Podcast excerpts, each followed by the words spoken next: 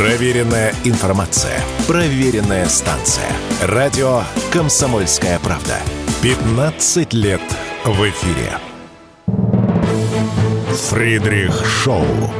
В главной роли Мадана Фридриксон. При участии агентов Кремля и других хороших людей. Автор сценария «Здравый смысл». Режиссер, увы, не Михалков. Есть вопросы, которые требуют дополнительного внимания, решения. Что-то нужно донастраивать всегда, потому что ну, и зона боевых действий большая, почти 2000 километров. И, и в зоне боевых действий находится свыше 600 тысяч человек. Механизм огромный. Итак, это было заявление президента России Владимира Путина на встрече со студентами, участниками специальной военной операции. Итак, еще раз, президент России обозначил, что в зоне боевых действий находится с российской стороны свыше 600 тысяч человек. Почему я на этом акцентирую внимание? Потому что сегодня месье Зеленский дал интервью немецкому телеканалу. Ну, может быть, дал он его чуть пораньше, но сегодня это стало достоянием гласности и стало шагать по разным СМИ и телеграм-каналам. Так вот, в этом интервью месье Зеленский заявил, что численность украинской армии составляет более 800 тысяч человек. Ранее Зеленский говорил, что численность сухопутных войск Украине более 600 тысяч. Это он говорил в декабре 23 года. Ну а в феврале 22 численность вооруженных сил Украины составляла ну, чуть более 200 тысяч человек. Почему я вот на этом акцентирую внимание? Я не очень понимаю, откуда Зеленский берет цифру более 800 тысяч человек с украинской стороны. Мне это стало немножко напоминать какую-то такую странную подростковую мальчишескую игру, а давайте померяемся количеством. То, что с российской стороны более 600 тысяч, ну, это факт, потому что, в принципе, все это фиксируется, и это всегда можно, что называется, доказать. Откуда Зеленский берет цифру, я, правда, не понимаю. С учетом того, что мы видим, какое количество представителей вооруженных сил Украины пытаются использовать сигнал «Волга-Волга», который позволяет им добровольно сдаться в плен, хотя возникают проблемы, свои же начинают по ним палить после этого. Мы прекрасно видим жуткие кадры отлова людей в самых разных украинских городах, чтобы их закинуть на линию боевого соприкосновения с украинской стороны. Мы прекрасно понимаем, а, какое чудовищное количество уже погибших со стороны вооруженных сил Украины. И откуда Зеленский берет эту цифру, я искренне не понимаю. Вполне возможно, что на днях выйдет Залужный и громыхнет, значит, э, кулаком и скажет, нет такого количества, не понимаю, откуда, откуда он это взял. Почему этот конфликт по цифрам может возникнуть? Вообще цифра почти миллион, ну а более 800 тысяч – это почти миллион, как бы посылая сигнал западным партнерам, ну давайте, ребятки, раз вас так много, вперед, тот самый контрнаступ, чего сидим, кого ждем, давайте, давайте, go, go, go. А как бы go, go, go-то неким – и все это опять сваливается на Залужного, знаете, как на маленького поросеночка рухнул весь свинарник. Только поросеночек не маленький, да? Но свинарник рушится. И не очень понятно, как тогда тому же Залужному петлять и выкруживать. Тем более тут СБУ удивили многих, они стали публиковать данные, что оказывается, оказывается, друзья мои, только не упадите в обморок. Тиха украинская ночь, а надо что-нибудь потырить. СБУ вдруг заявили, что там, оказывается, в Минобороны Украины воруют, воруют деньги, в том числе предназначенные на снаряды. Казалось бы, с чего вдруг СБУ стали самых честных правил? Но вот действительно вопрос.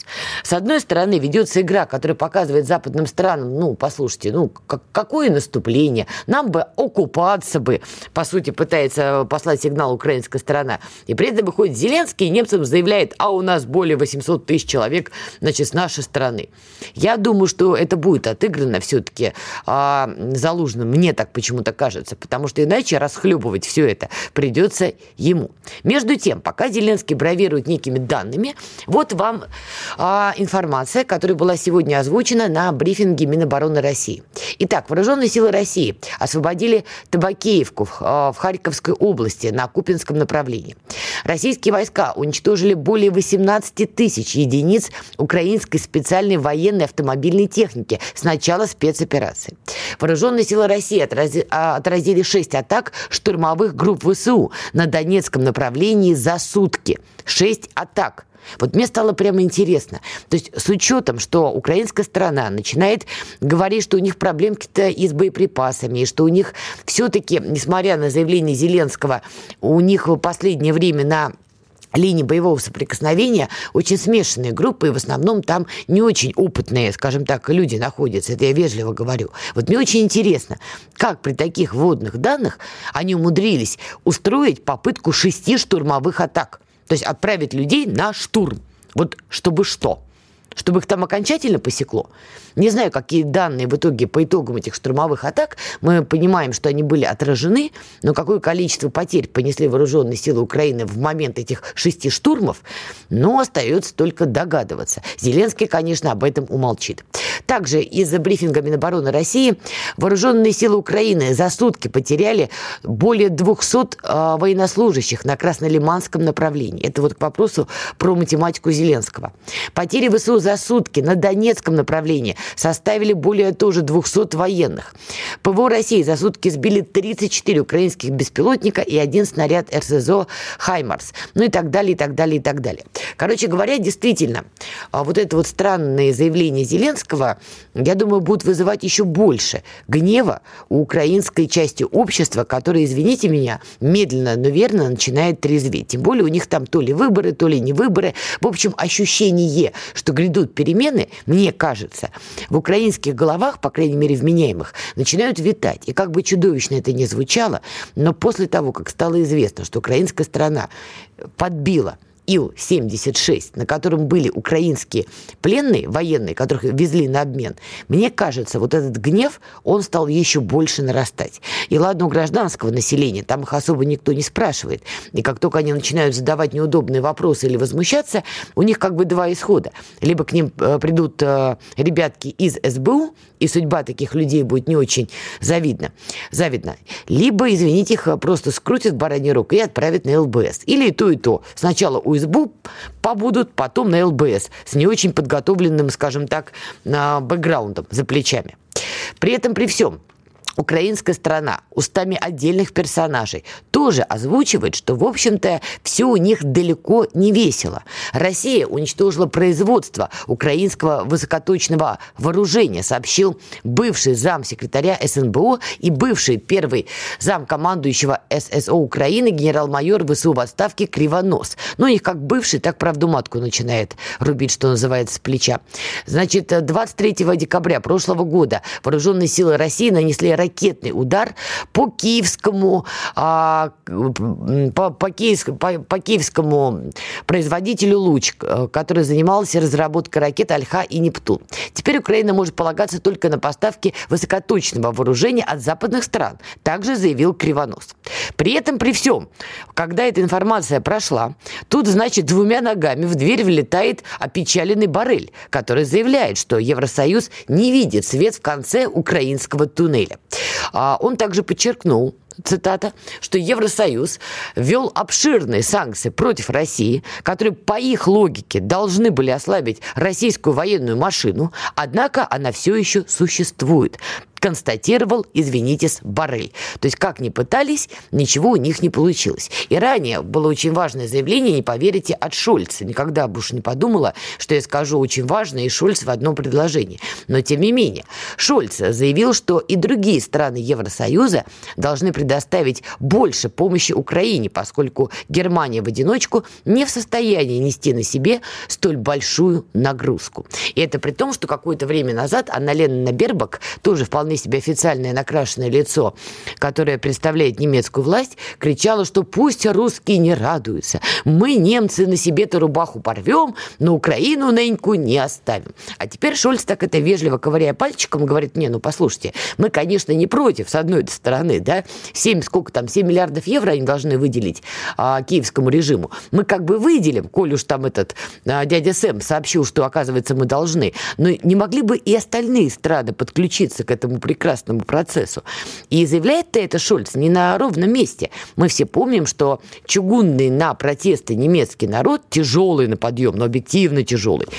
Тут даже они не выдержали, и протесты фермеров у них начались. С криком «Доколе мы так больше не можем». И вы, наверное, а, вспомните, в эфире Фридрих Шоу мы выводили гостя, который живет в Германии, я задавала ему вопрос, осознают ли люди, кто выходит на протесты, прямую связь падения их уровня жизни и проблем, которые у них возникли, с темой Украины. На что он сказал, да, я тоже выходил на улицы, когда вот они протестовали, задавал им эти вопросы, и да, у людей в голове в Германии есть связка, что часть их экономических проблем напрямую связана с темой Украины, что Германию буквально потрошат, чтобы она им помогала, ну и плюс вот эти самые украинские беженцы, которые работу не ищут, ничего не ищут, кричат, они там власти, требуют, чтобы им э, выдавали пособие по безработице. Ну и на этом фоне, конечно, загорелась и Франция. Там тоже начались протесты фермеров. Они грозят, что они будут э, блокировать Париж. Власти, значит, требуют э, от силовиков, чтобы они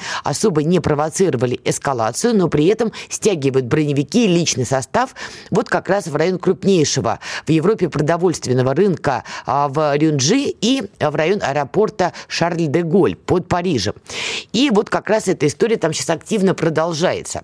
И на этом фоне, когда фермеры тоже во Франции вспыхнули и кричат, что так больше нельзя, у нас проблемы с инфляцией, у нас проблемы с доходами, у нас проблемы с топливом, топливом.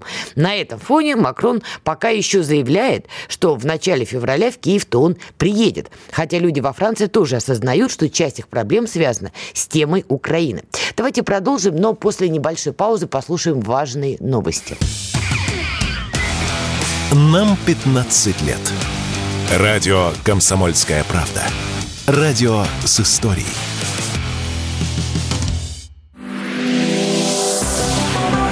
Фридрих Шоу.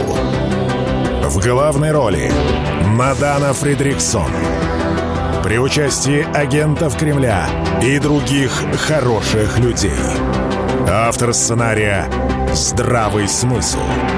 Режиссер, увы, не Михалков хотел бы все-таки закончить немножко про Францию, где фермеры продолжают дело Германии, как бы это ни звучало, потому что после немецких фермеров стали возбуждаться и французские. Мы в прошлой части успели уже проговорить. Они грозят, что они просто блокируют Париж. А власти, значит, подтаскивают тяжелую технику, но при этом просят силовые органы, чтобы они не провоцировали ухудшение ситуации. Почему я хочу на эту тему поговорить чуть поподробнее? Во-первых, протесты фермеров идут не только вокруг Парижа и в районе Парижа, а массовые демонстрации проходят по всей Франции. А поскольку, повторюсь, у них действительно есть недовольство из-за падения доходов, из-за инфляции, из-за того, что растю, растут цены на топливо, что ухудшается э, уровень жизни, условия работы и прочее, прочее. Значит, смотрите, и уже есть пострадавшие. Один фермер и его дочь погибли, а другой член их семьи был серьезно ранен, когда автомобиль врезался а, на блокпост в юго-западном а, регионе Арьеш. Это сообщают французские СМИ. То есть это не просто уже какая-то демонстрация и протесты, крики, слоганы. Уже есть жертвы. И, конечно, эти жертвы, что называется, не остались незамеченными. Остальные протестующие уже называют имена этих людей и чуть ли не делают их мучениками этого самого протеста. Что важно, под раздачу первым делом попадает, кстати говоря, не Макрон, а новый премьер-министр Франции Габриэль Атталь. В одном из эфиров я говорила, что назначение этого довольно странного а, персонажа с очень слабой политической карьерой для такой должности и с очень слабыми позициями. Понятно, что были шутки за 200 по поводу его там сексуальной ориентации, я это вынесла за скобки. Я изначально говорила, что его назначают, потому что Франции но, вежливо говоря, очень сложные экономические времена. И Макрон хочет оградить себя от возмущения людей вот фигурой такого премьер-министра. Его задача, по сути, быть как Листрас. Прийти, опозориться и уйти. Ровно этим он сейчас и будет заниматься, потому что он на передке гнева фермеров. И что там очень важное, такая важная деталь, из-за чего весь Серборта, если копнуть совсем вглубь. Незадолго до всех этих событий, понимая, что экономика Франции вкатывает скатывается в рецессию, о чем писали и международные разные издания, которые а, профессионально пишут на тему экономики. Значит, понимая это, французское правительство решило, так, друзья, будем бороться с инфляцией. И они стали давить в том числе на поставщиков, чтобы и на разные магазины, супермаркеты, чтобы они понижали цены на продукты питания. Все замечательно, все хорошо, но, значит, э, при этом, при всем, это напрямую сказалось как раз-таки на фермерах по цепочке. Снижение цен перекинулось на поставщиков, они должны были тоже снижать цены, и все это в итоге перекинулось на фермеров. В результате то, за что боролось правительство, мы тут сейчас будем снижать цены, бумерангом к ним вернулось через протест фермеров. Понимаете, как формула любви. Разумом начали, разумом кончили. Круг замкнулся. И что действительно тревожит и окружение нового премьер-министра а, Франции, да и Макрона все все-таки тревожит, который оградился пока вот этой новой фигурой Габриэля Атталя, это то, что фермеров активно поддерживают именно правые движения, причем крайне правые. И как раз на этом фоне на первый план вновь выходит а, Марин Ле Пен. Она, более того, лидирует в вопросах, потому что понятно, что тема фермеров, тема сельского хозяйства, она сейчас в авангарде французской риторики, особенно оппозиционной. Ну и понятно, что украинская тема тут тоже всплывает, потому что вот этот вопрос зерна украинского дешевого, который обваливал цены, в том числе и полякам, из-за чего правительство Моровецкого кричало «не зернышко больше с Украины, тут через нас не пройдет». И румыны выступали против. Ровно и французские фермеры про это. Оно им надо, оно им не надо. Такое падение цен. И повторюсь, на этом прекрасном в, кавычках, в кавычках фоне Макрон пока не отменяет свой визит в Киев.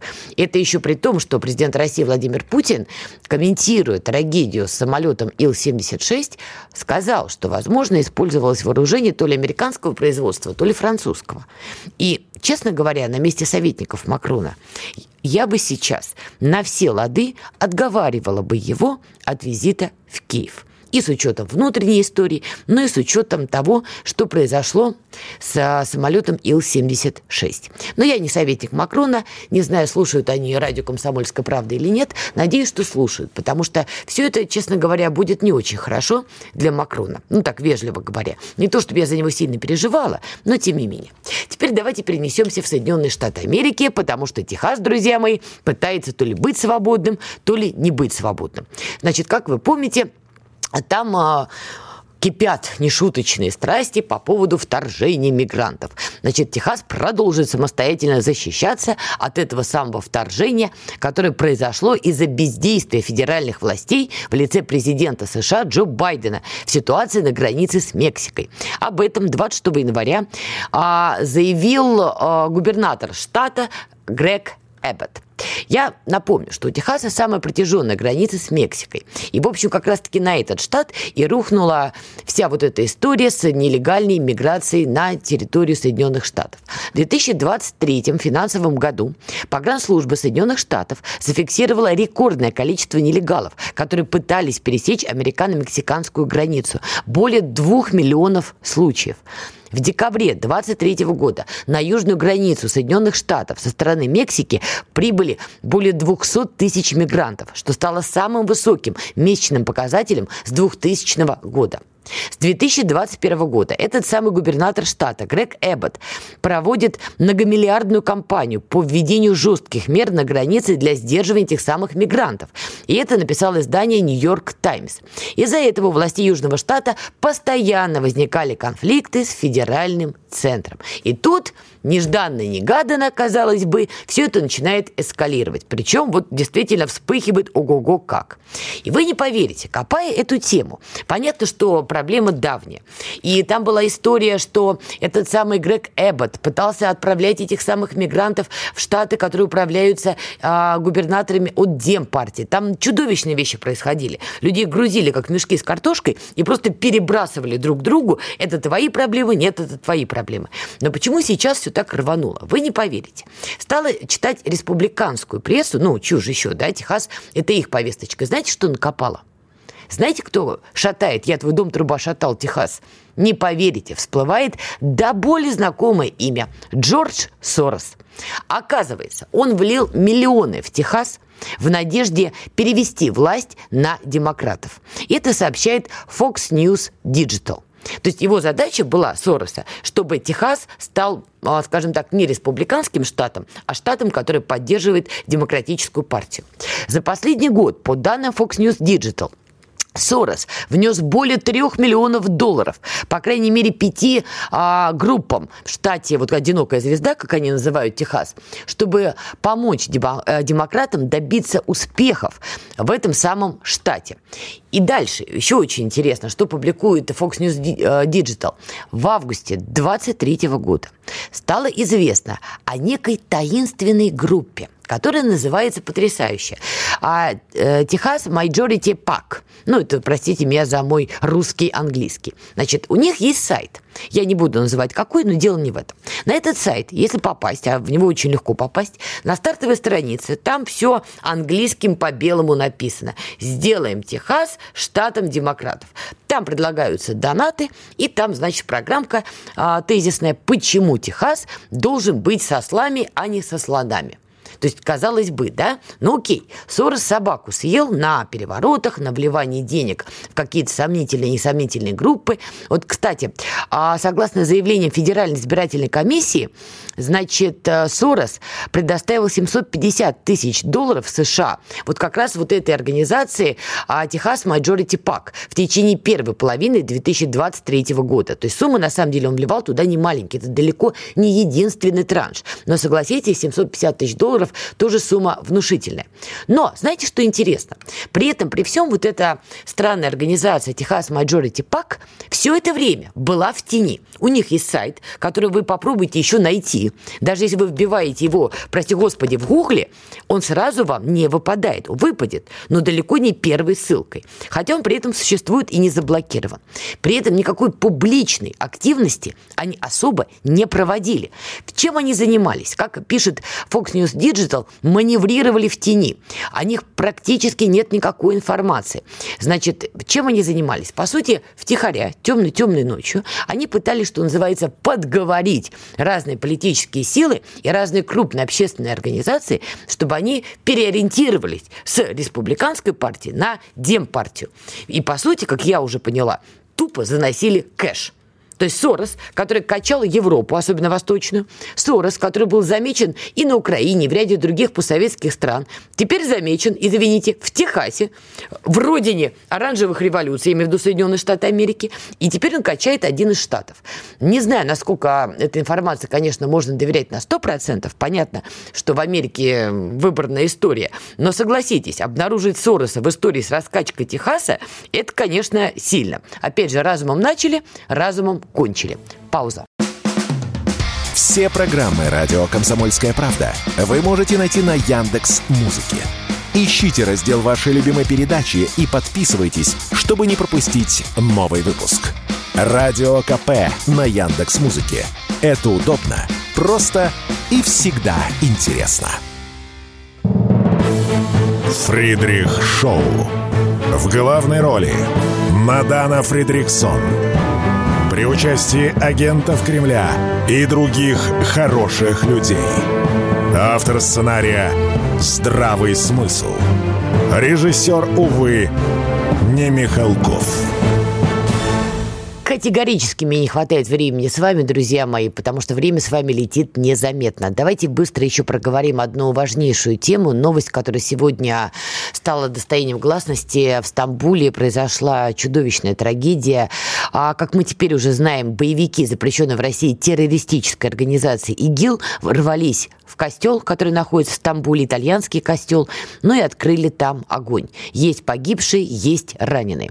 И тот факт, что это сделали именно боевики ИГИЛ, запрещенная в России террористическая организация, лишний раз показывает, что они вновь пытаются поднять голову. Почему? Потому что в регионе Ближнего Востока вновь, вежливо говоря, ой, как неспокойно. А любое неспокойствие для таких вот боевиков – это просто благодатная почва. По поводу неспокойствия в регионе Ближнего Востока. Как вы знаете, там американцы уже нервно курят в углу. Значит, с беспилотников был нанесен удар по базе Соединенных Штатов Тауэр-22. Значит, она находится в приграничном районе Иордании рядом с границей Сирии. Тут важный момент. Смотрите, на сирийской стороне этой границы находится печально известный лагерь беженцев а, Эр-Рукбан – И там, кстати, вот э, в марте 23 года была информация от российской стороны, что в этом самом лагере боевики удерживают значительное количество людей и не дают им выйти на территорию, которую контролирует правительство Асада, при том, что люди хотели это сделать. А на другой стороне границы находится американская база Тауэр-22, по которой с беспилотников был нанесен удар. В результате у американцев три военнослужащих 200 и 34 э, 300 Байден рвет и мечет, кричит, что во всем виноват Иран. Иран говорит, нет, эти обвинения бездоказательны, мы тут ни при чем. Ну и, значит, э, Ллойд Остин, не знаю, из койки или не из койки, заявил, мы предпримем все необходимые действия для защиты штатов, наших войск и наших интересов. При этом в Америке добавляют, что с Ираном воевать они не горят желанием. Малик Дудаков с нами на прямой связи. Малик, приветствую. Да, привет. Итак, как американцы ответят и, главное, кому они будут отвечать на атаку беспилотников? Иран все обвинения отрицает. Ну, я думаю, что, скажем так, э, безусловно, там расследование всей этой истории будет продолжаться какое-то время, но вероятность довольно высокая, да, что те или иные проиранские силы, не Иран, конечно, сам, да, но проиранские силы могли этот самый удар нанести. Учитывая, что до этого они точно так же наносили удары по другим американским базам и в Ираке, и в Сирии. Вот. Но просто как бы официально обходилось без жертв, хотя там были случаи, что жертвы были и до всего этого. Но то сейчас Пентагон впервые действительно официально подтвердил, что трое американских солдат погибли. Это действительно, конечно, там новый этап эскалации. Вот. При этом для администрации Байдена, честно говоря, я не вижу никаких хороших опций. Да? То есть это такой цуцланг получается, когда любой твой ход следующий, как в шахматах, да, ухудшает твою позицию, твое, твое положение. Да, потому что, ну, скажем так, если они ответят эм, симметрично, да, нанесут какие-то удары в очередной раз по тем же проиранским силам в Ираке, вот, ну, как бы снова их базы продолжат заливать, да, и дронами, и ракетами, то есть это все будет продолжаться. Вот, если, как мы сейчас услышали, да, будет там спланирована некая диверсия на территории Ирана, тайная, от которой американцы тоже открестятся, вот, но это тоже будет серьезная эскалация, и там уже у Ирана откроется огромное окно возможностей и набор инструментов, как напрямую, так сказать, бить по американским интересам. Да, вводить какие-то санкции проблематично, да, учитывая, что и нынешний санкционный режим в отношении Ирана-то особо не работает. Плюс Америка на самом деле заинтересована в том, чтобы иранская нефть шла на мировой рынок, потому что без этого будет дестабилизация, там взлет цен и довольно серьезный энергокризис на Западе. Потому что иранская нефть, она в основном в Китае идет в Азию, uh-huh. но, но как бы в целом она на мировой рынок влияет. Вот, поэтому здесь, как бы, вот, как бы ты не будешь отвечать, да, там, Ирану, который американцы обвиняют, кому бы то ни было еще, но, в общем, э, лучше не будет, будет только хуже.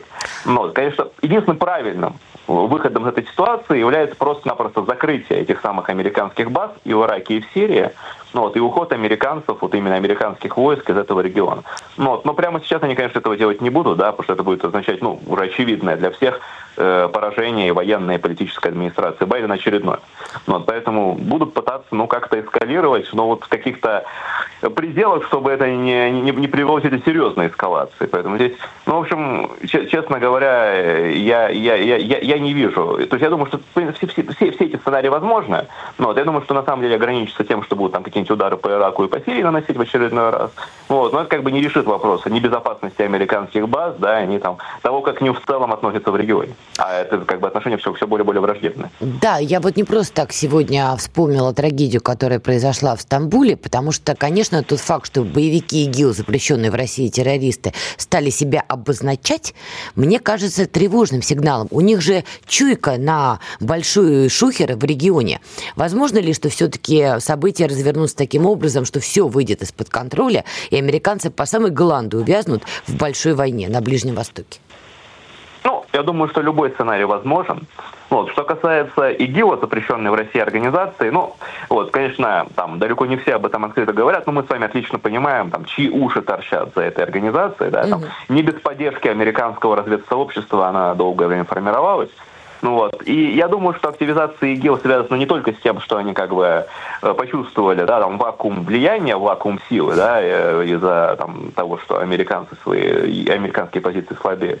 Вот. Я думаю, что это на самом деле будет просто как бы следующий этап того, как американцы будут работать в регионе. То есть рано или поздно им придется туда уходить, вот, именно вооруженным силам, из Ирака, из Сирии, из других стран.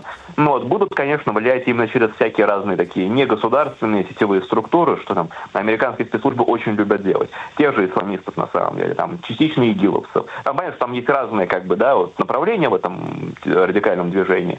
Вот. Ну, понятно, там есть те, кто очень активно с западными спецслужбами работает. Ну и так далее. То есть вот будут именно через вот эти все инструменты дестабилизировать ситуацию в регионе вот в том направлении, в каком это выгодно американцам. То есть, в принципе, они как бы этим занимаются, например, арабской весны, но uh-huh. просто у них стратегия немножко меняется из года в год. Но сейчас мы видим, да, что если американцев, например, из того же Ирака выкидывают, вот, они будут заниматься просто дестабилизацией Ирака, когда они туда уйдут.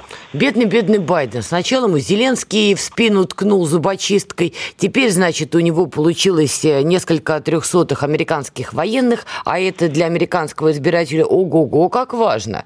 Они-то своих солдат любят. И теперь Байден у них ассоциирует с президентом, кто угробил трех американских военнослужащих. И там еще более 30 получили ранения. И теперь у него еще и Техас бурлит. Вот я в прошлой части а, рассказал нашим слушателям, что Fox News Digital выдал материал, что Техас качает в том числе Сорос, потому что все это время вливал туда большие суммы, чтобы Техас из республиканского стал демократическим.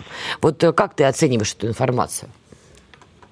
Ну, смотри, да, то есть нужно понимать, что демократы, они довольно давно, ну, последние, ну, как минимум, три электоральных цикла пытаются как раз вот э, работать в плане стратегии того, чтобы сделать э, Техас синим штатом. Вот, и каждый электоральный цикл туда много денег заливается. То есть Сорос в последнее время активизировался, но до него там тоже разные фонды работают.